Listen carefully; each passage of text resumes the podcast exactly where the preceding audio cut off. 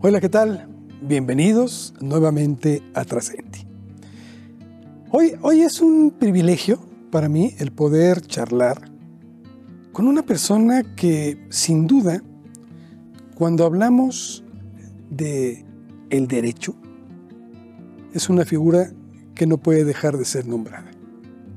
Y ya lo verá usted a lo largo de las historias que seguramente nos va a compartir. Él es el licenciado Luis Manuel Díaz Mirón, un hombre que preside, que fundó un bufete muy importante, muy prestigiado en nuestro país, pero que es, y creo que son de los pocos, que ha llegado a ser rector de la Escuela Libre de Derecho, una escuela altamente prestigiosa y que sin duda para hacerlo, para ser rector, para trabajar ahí, cualquiera lo puede hacer. Así es que yo le invito a que nos acompañe porque estoy seguro que la concepción de vida que tiene nos va a ayudar mucho a encontrarnos incluso a nosotros mismos. ¿Nos acompaña? Vamos a ir. Licenciado, bienvenido a esta su casa también, aquí en la Universidad Humanitas, a través de esta producción que es precisamente Trascendi. Le agradezco mucho el que acepte platicar con nosotros. Con mucho gusto. Fue un, fue un honor eh, y un gusto. Y es un placer, Carlos, conocerte, platicar contigo y eh, intentar eh, compartir para la audiencia que nos hacen el favor de vernos, el favor de escucharnos, nuestros conceptos. Y con mucho gusto. Muchas gracias por la introducción. Me honra y me llena de, de gusto y de responsabilidad. Pues es que una persona que ha sido tan exitosa en todo aquello que ha emprendido, pues no puede dejar de ser un símbolo y una guía para quienes tenemos la oportunidad de estar cerca de usted, aunque sea por un ratito, pero las lecciones son importantes. Maestro, ¿dónde nace? Yo nazco aquí en la Ciudad de México, en octubre de 1954. De hecho, estoy cumpliendo 67 años. Mis padres son eh, del interior de la República. Mi padre es veracruzano, fue veracruzano, de eh, raíces profundas jarochas. Y mi madre, aunque nació en la ciudad de Los Ángeles, California, y por eso le pusieron América, todavía tengo el placer de, que esté con nosotros, viene de una familia de la parte norte de Veracruz, en la zona petrolera, en la zona de Naranjos, Veracruz, en la zona abajo de Tampico, Tamaulipas, en esa zona de la famosísima Franja de Oro, eh, que fue orgullo mexicano en la industria petrolera en los 20, en los 30, eh, todavía en todo el proceso de antes de la expropiación. Y eh, nazco yo en la Ciudad de México, me educo en la Ciudad de México, estudio mi primaria, acabo de estudiar mi primaria, mi secundaria y mi preparatoria por esta zona. Y voy a estudiar mi carrera a, la Escuela Libre de Derecho, a lo que es el centro de la Ciudad de México. Los que hemos vivido por esta zona, y todavía los que siguen viviendo por acá, dicen, y con, con razón, eh, de que eh, van a México. Claro, es que en aquel entonces estaba lejísimos. En aquel entonces estaba lejísimos México. Me tocó la generación que inauguramos el nuevo campus, el nuevo plantel. Es un plantel muy bonito, muy modesto, muy sencillo de nuestra escuela, la Escuela Libre de Derecho, en Doctor Vertis número 12, esquina con Arcos de Belén, a un costado de las oficinas centrales del Registro Civil de la Ciudad de México. Y ahí estamos. En el corazón mismo de la ciudad. En el corazón mismo de la Ciudad de México. Oiga, maestro, déjeme, déjeme retroceder un poquito, no quisiera que nos adelantáramos tanto. Eh, tengo entendido que su papá también es abogado. Mi padre fue abogado, efectivamente. Sí, fue abogado. ¿Su madre? Mi, padre, mi, mamá dedicada completamente a nosotros, al hogar. Que con eso es más que suficiente, porque... cuatro, cuatro, cuatro varones y una nena. suficiente para hacerlo.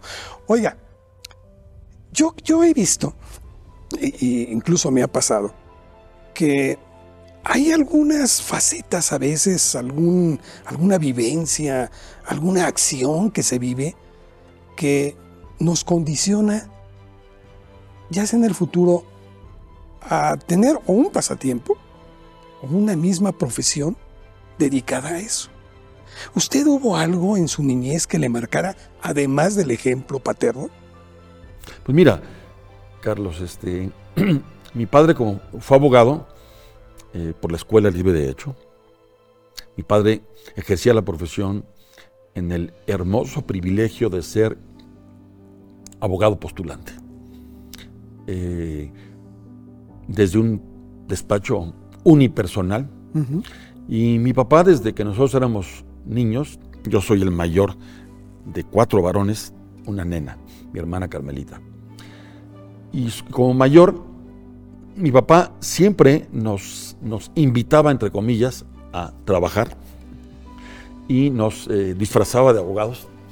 Nos pedía que nos pusiéramos este saco y corbata para acompañarlo en sus labores de tribunales.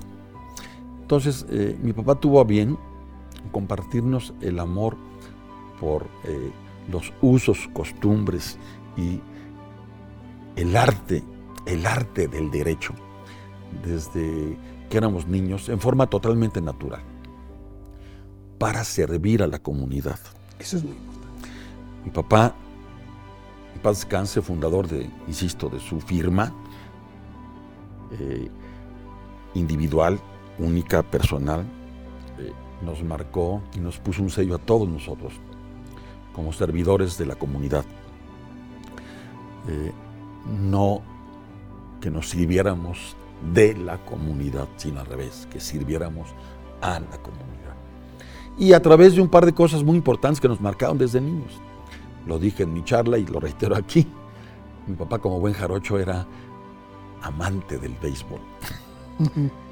y mi papá igual nos marcó en, el, disfrute de ese deporte, siendo parte de lo que en aquel entonces, en los 60 fue el nacimiento de una gran institución, una liga de béisbol, la, liga, la famosa Liga de Béisbol Olmeca, en la que curiosamente, ya lo reiteré, y hoy lo, hoy lo insisto, conocí al fundador de Humanitas, al en paz descanse, doctor Eduardo Johnson Ocusen.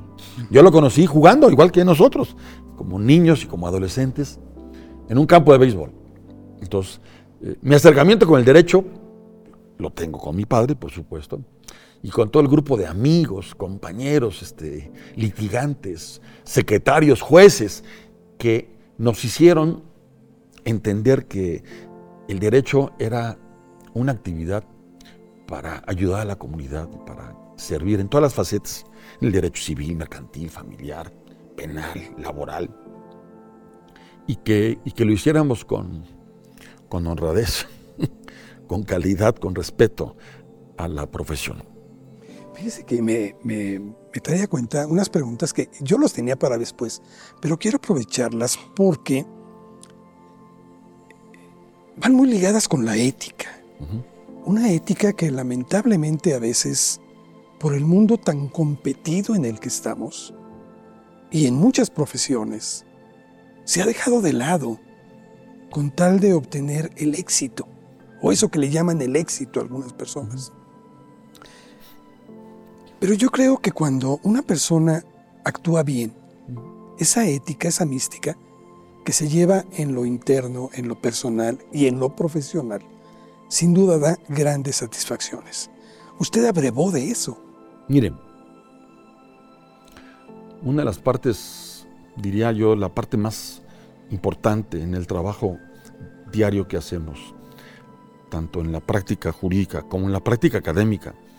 Yo hoy mismo di mi clase de 7 de la mañana, de 7 a 9 de la mañana. Y lo que uno quiere compartir a los muchachos, ya sea hoy en términos tecnológicos, pero lo hice o lo hago, lo he hecho durante muchos años, casi 30 años en términos reales, es el ejemplo, el ejemplo y las buenas prácticas de naturaleza ética y moral. Y efectivamente, bien lo he dicho, quizá una de las razones por las cuales eh, hoy como comunidad, como país, estamos tan, tan cojos en algunas cosas, con el debido respeto, es porque no hemos sido eh, educados, no hemos sido, eh, y no, no se nos ha insistido en que la parte más importante del ser humano está en la ética y en la moral. Derivado de ahí puedes ser lo que quieras. Puede ser ingeniería, medicina, eh, puede ser un empresario exitoso, puede ser un trabajador, un ejecutivo, un empleado, eh, un académico, un periodista de éxito, en la medida que tengas bases y principios éticos. Y eso, bien lo dices, yo eh, lo traigo desde casa, lo traigo desde casa, desde las generaciones de mis ancestros. Una, mi abuelo materno eh, fue profesor, mi abuelo paterno fue comerciante. Y, pero una de las cosas que nos honran es este, los principios y la ética eh, en, el, en, el, en el desarrollo de nuestras actividades de todos los días. ¿Cómo combinarlo? ¿Cómo combinarlo en una profesión como la abogacía, como el derecho? Cuando que aquí o se gana o no se tiene éxito. ¿Cómo poder aconsejar a los jóvenes el que tienen que guardar esa mística para llegar a también se puede ser exitosos en otra medida? ¿Cómo se combina eso? Bueno, es que mm, eh, vivimos hoy, lamentablemente, en un mundo mm, material que premia eh, el éxito, premia el coche, premia el traje, premia tu posición, el reloj, eh, premia el quantum tienes y no la calidad y no, y no los conceptos. Y eh, hay que dar mensajes a los compañeros y compañeras, a la comunidad, de que todo puede llegar en la medida de que, de que tengas una, una entrega, una entrega amorosa, armónica, congruente con lo que haces, con lo que piensas, y eso aterrizado a los principios éticos y morales, que tienen que ser los más importantes, lo he dicho. Eh, en la Escuela Libre Derecho tenemos un lema central, centenario. Muy facilito. El orden y la disciplina está confiada al, honor de los alumnos y de los profesores. Nada más. Pero es un honor, un ropaje que se lleva dentro y fuera de la profesión. Por supuesto. Es un estilo de vida. No es como lamentablemente, y perdón, pero hay muchos ejemplos en esto, de que hoy me pongo el ropaje cuando voy a trabajar y después llego a casa, me lo quito y tengo otro. Sí, lamentablemente, pero vaya, eh, entraríamos en los conceptos eh, sociológicos y filosóficos interesantísimos, eh, históricos y siempre de, del concepto del bien y el mal y de que el hombre, el hombre y sus circunstancias. Eh, claro. Yo que estamos aquí en, esta vida en términos pasajeros, con las creencias que uno quiera tener, o que uno pueda tener, o que uno le hayan, le hayan, le hayan le hayan eh, compartido desde chicos o que tú ya las hayas analizado para ser congruente, para ser congruente en principios, valores y, formas de actuar. Eh, en el mundo del trabajo nuestro, de, del servicio, del servicio eh, a la comunidad a través de la abogacía seria, el derecho es tan noble y la actividad preponderante de servicios tan hermosa que te da para vivir y vivir bien. En la medida de que también tú te autoadministres bien. Santos no somos y no hay nadie. Me queda claro. Y nadie tiramos la primera piedra. Nadie. Pero eh, la vida a todos nos coloca en una posición de, de ejemplo de una posición de liderazgo, en una posición de, en donde podemos eh, eh, ser protagonistas de una cantidad de toma de decisiones. todos tenemos oportunidad en términos beisboleros de pararte a batear o de tirar una pelota. O en términos futboleros de meter la pelotita a la, Al arquito. al arquito.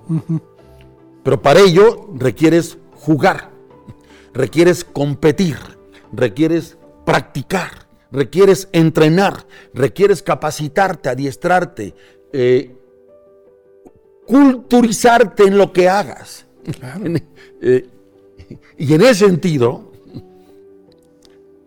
a base de la constancia, de la prudencia, de la capacitación, del orden, de la disciplina, vas a llegar a meter esa pelotita en ese arquito. A base de hacerlo todos los días, de practicar todos los días. Eh, los mejores abogados y los mejores ingenieros y los mejores médicos son los que trabajan y practican su profesión todos los días. Y lo hacen en la línea de que, no, insisto, claro, no somos perfectos. Claro. Y hemos tenido casos nosotros de éxito y hemos tenido casos de fracaso. Hemos tenido casos en donde hemos tenido que negociar, mediar o ir hasta el proceso final de ganar o perder. Y hay que saber hacerlo. Hay que entender que en esta vida, en el mundo nuestro como abogados, no hay a los contrarios se les llama se les llama elegantemente contrarios, pero no hay no hay que verlos como contrarios, hay que verlos como un enemigo eh, coyuntural en ese momento de tu vida y hay que saber con, con- con inteligencia y con dignidad no llevarte los problemas, no llevarte las penas o los conflictos de otros a tu casa y entender que las decisiones o las soluciones o los recursos que tienes son eh, temporales y que en esa medida hay que usarlos y usarlos con inteligencia y con calidad. Eso eh, creo que es una visión muy, muy, muy completa, porque es, y permítame ocupar el parangón que hacía del deporte, eh, es como un duelo en un partido de béisbol, de fútbol, de cualquier deporte, en el que contra el que estamos compitiendo es nuestro rival, pero no es el enemigo. ¿No? Y muchas veces podemos ganar o perder, pero cuando perdemos no perdemos, porque en realidad aprendemos. Claro. Y eso nos saca una mejor enseñanza. Por supuesto, eso es, eh, eso es en la medida de que nosotros, eh, a través de, de esa, de esa dinámica tan, tan, tan, tan, tan, tan- tan- tan hermosa y tan, y tan, y tan consustancial, este, tenemos que ver que eh, no es mi enemigo, Claro. Es un contrincante que me sirve para ser mejor. Y yo le estoy sirviendo para que él haga las cosas mejor. ¿En beneficio de quién? De la comunidad a quien servimos. Y en esa medida, si extrapolamos esto a todas las áreas, a todas las áreas, las políticas, las electorales, las, las productivas, las de los negocios, en esa medida, si lo sumamos y hacemos un ejercicio multiplicador, y no a base de divisiones y de restas, sino de sumas y multiplicaciones, podemos llegar al infinito. Y eso es muy importante, esa es, parte hoy de la misión que nosotros como profesores eh, tenemos que hacer. Tenemos que marcar a los compañeros y compañeras con un espíritu, sí, serio, de competencia, de éxito, pero de servicio, antes que nada, con valores y principios éticos y pidiéndoles que sean siempre capaces, estudiosos y que vayan, como en los deportes, Carlos, siempre un paso más, un paso más, en beneficio de lograr la meta, Claro. en beneficio de lograr la meta. Estoy seguro de ello. Y además es algo que trae usted marcado desde la niñez, con lo- los valores que le inculcan su padre, le inculcó su padre su madre, porque yo creo que somos el producto de las familias en las que nos regimos. La educación verdadera está en el seno del, del hogar. Ah, claro. Y ahí es donde nos marcan, ¿no? Claro. Y creo que usted empezó con el pie derecho, como se dice. ¿Qué posición jugaba, por cierto? Catcher. Catcher. Difícil la posición también, ¿no? Difícil, muy bonita para aquellos que somos eh, nerviosos y que nos gusta estar, o que, que- o que queremos estar concentrados, cuando tú eres, cuando tú eres catcher, no puedes estar este, distraído porque la pelota te pega. Pero además tiene el panorama completo. Tienes uno el panorama completo y tienes, y tienes la oportunidad de aprender mucho de tus compañeros y, y tienes la oportunidad de recibir instrucciones de tus coaches, de tus managers, para dirigir el partido en la posición en la que estás con eh, calidad y con una visión de equipo. Ojo, con una visión de equipo. Que eh, ese deporte que, que, me gustó practicar es, una, es uno de los atributos que tiene, el que te hace trabajar forzosamente en equipo. Y, y, eso eh, no todas las actividades lo tienen.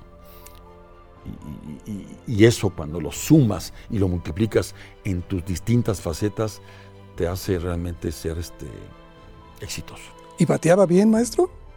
Humildemente sí.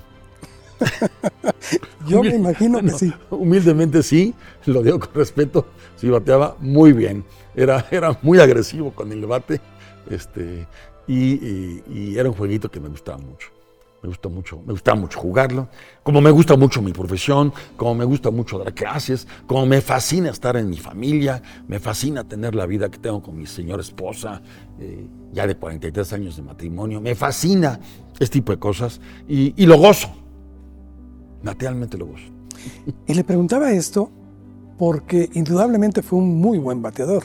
Digo, no, gracias. una persona que estudia derecho, en una escuela,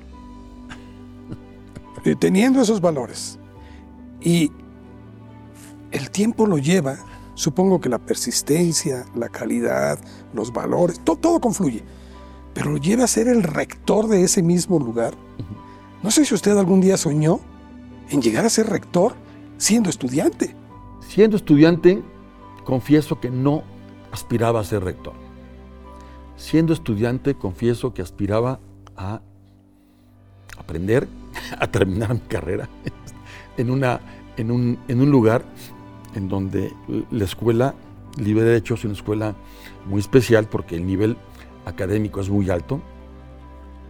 Te compartía que los profesores en la escuela Libre de Derecho no cobramos. Cosa que no sabía yo. Es, es, la, es de las pocas instituciones, no quisiera decir que somos la única, no, pero es de las pocas instituciones a nivel mundial que cuya plantilla de profesores eh, no cobramos un centavo.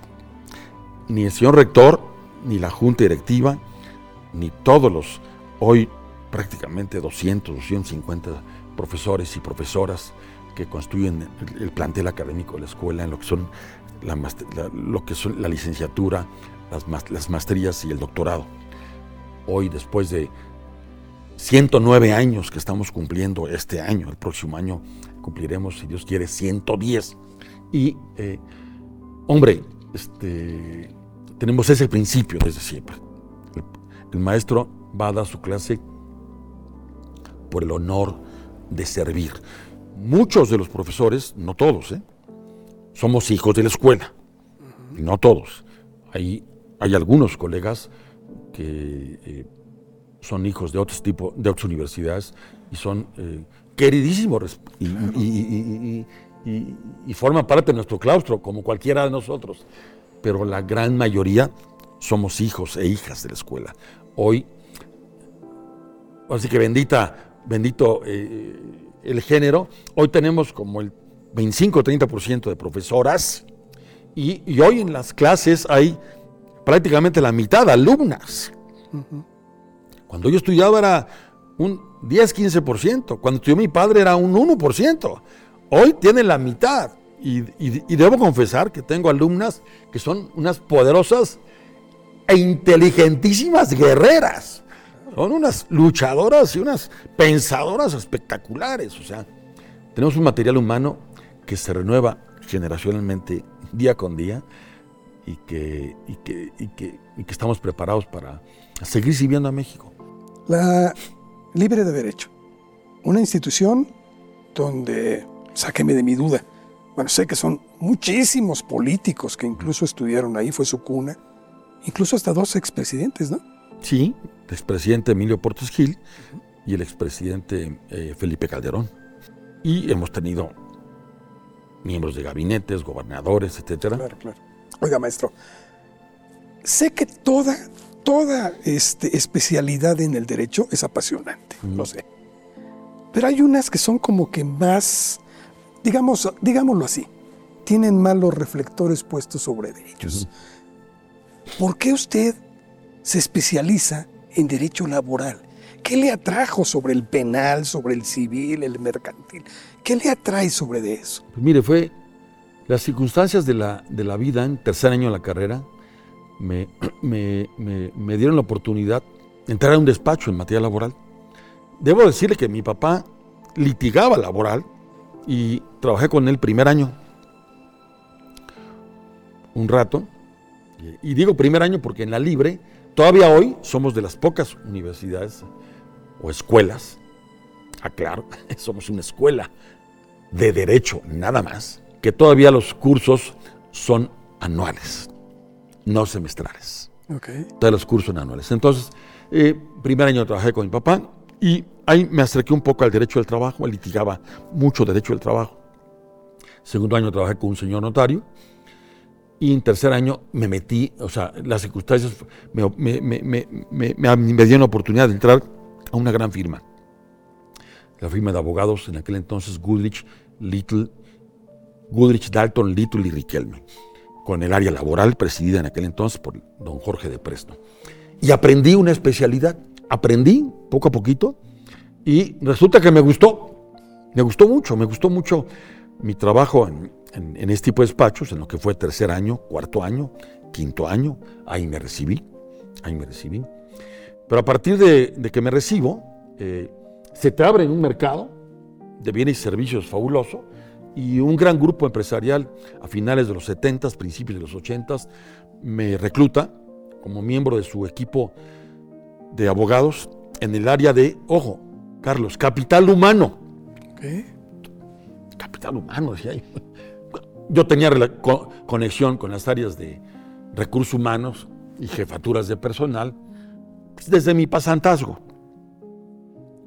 Pero cuando, pero cuando un grupo en aquel entonces parapetrolero, con 20 mil empleados, 25 mil obreros, plantas a lo largo y ancho de la República Mexicana y de, Latinoamérica, te recluta en el boom petrolero mexicano, a finales de los 70, principios de los 80, eh, pues se me abren una cantidad de oportunidades enormes de aprender y conocer la actividad de el derecho del trabajo desde el punto de vista integral, desde el punto de vista del análisis de una relación individual de trabajo, todo lo que es eh, el arte de reclutar, el arte, el arte de capacitar, organizar, influir, desarrollar a la gente en materia individual y en materia colectiva. Conocer a los sindicatos, conocer a los sindicatos de vivos, de carne, eh, conocerlos desde su trabajo natural en las plantas, Carlos, en las plantas industriales, de ir construyendo con ellos herramientas de diálogo, herramientas de negociación y herramientas también de solución de conflictos. Me tocaron mis primeras huelgas, uh -huh. mis primeros conflictos, algunos desastrosos, para efectos de un joven abogado que estaba aprendiendo, pero me tocó asesorarme de estupendos directores, tanto internos, conocí grandes profesores que tuve, ingenieros, expertos en administración, psicólogos, doctores, que, que, te van creando y después de ahí en esa, en esa gran empresa que se llamó Grupo Lanzagorta, eh, me mandaron a, a estudiar al IPADE, en donde un joven abogado de la Libre pues, este, piensa que pues, ya sabe todo. y, oh, descubres que como lo digo hoy cuando un compañero se recibe. Le digo, hoy está usted recibiéndose. Hoy le estamos entregando su título, su constancia que lo acredita. Pero hoy, a partir de hoy, inicia su aprendizaje. Claro. a partir de hoy, inicia tu vida, tu aprendizaje en el mundo que tú quieras construir. Y así fue. me mandaron al IPADE, el curso de administración, aprendí algo de administración, aprendí algo de finanzas en el curso de administración de un año y tuve una carrera ahí en el grupo de prácticamente 10 años. Después ya,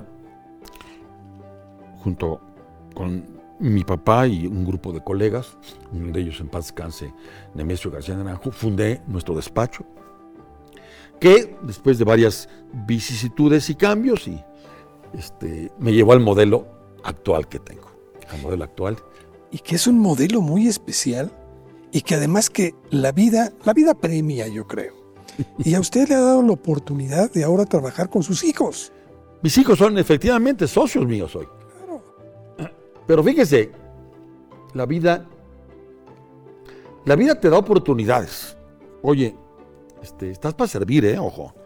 Y para crear, eh, para crear oportunidades futuras que en ocasiones no necesariamente se convierten en riqueza material, se convierten en riqueza espiritual en abundancia. Mi mujer y yo, mi esposa y yo, Gaby, mi esposa hoy 43 años, fue mi novia desde la carrera, ojo, ¿eh? Y, nos conocimos en el campo de béisbol, ¿eh? O sea, o sea, yo hago aquí y ella me contesta así. O sea, sabe mis señas perfectamente bien. Y yo soy las de ella. nos casamos jóvenes. Eh, tuvimos tres, tres, niños, una, una, niña, que yo, hoy es una mujer preciosa, que estudió historia en Estados Unidos. Hoy vive allá en Estados Unidos. Esposa de George, tiene tres hijos. Vive en Houston. Luis Enrique y Juan José. Luis Enrique y Juan José, cuando terminaron su secundaria, Luis Enrique, que era un muchacho grandote, bueno para el también, algo influí, o algo, algo los, los en, en, algo les marcamos de que les dijimos, aquí se tiene que jugar algo en la casa, o béisbol o béisbol, ¿verdad? este, entonces, bueno, estos chicos, ambos, Luis Enrique y Juan, jugaron béisbol desde chicos. Pero cuando terminaron la secundaria, el primero que dio el paso fue Luis Enrique, se fueron a estudiar a los Estados Unidos y a jugar béisbol, Carlos. Estudiar y a jugar béisbol. Lo hizo también el segundo Juanjo. Terminaron allá su carrera exitosa. Luis Enrique en USD, en, San Diego, y Juan José en Brescia, al amparo de la Fundación Díaz Mirón, ¿eh? no de ninguna beca de Conacit, ¿eh? o sea, de la fundación nuestra, de la Fundación Díaz Mirón de Casa. Que pagaba la colegiatura mes con mes con tarjeta de crédito, porque es una lana. Fue muy bien.